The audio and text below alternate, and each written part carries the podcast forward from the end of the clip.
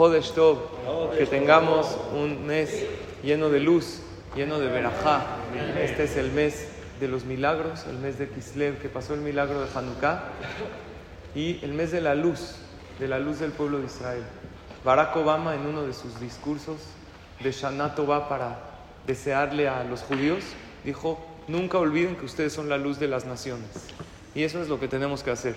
Brillar hoy más que nunca, primero que todo, pues con nuestra tefilá, pedir por nuestros hermanos y por el mundo entero. ¿Alguien sabe cuál es el signo zodiacal de este mes? De Kislev. Sagitario, Keshet, arco. El arco tiene dos cosas. Es el armamento. El pueblo de Israel en aquel entonces, antes del milagro de Hanukkah, salieron a guerrear con los griegos, pero también el arco representa a la tefilá. Nosotros siempre hemos tenido doble armamento, el físico y el espiritual. Así hemos ganado las guerras a lo largo de la historia.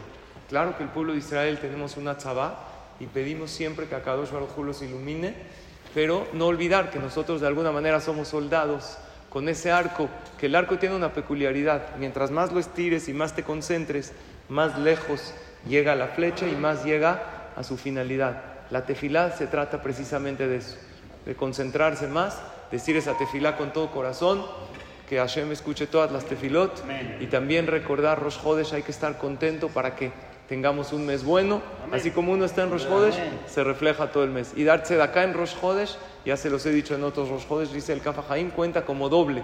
Lo que uno dé de acá en Rosh Hodesh, en el cielo se lo registran como doble. Entonces, te, tefilá, tzedaká, emuná y bezrat Hashem, que veamos pronto, pronto, así como vimos en aquel entonces, en el mes de Kislev, el milagro de Hanukkah, que hoy veamos pronto esos milagros que Akadosh Baruj permite que haya shalom en Eretz Israel, en Am Israel y para todos ustedes y sus familias. Excelente día. Jodesh Tov.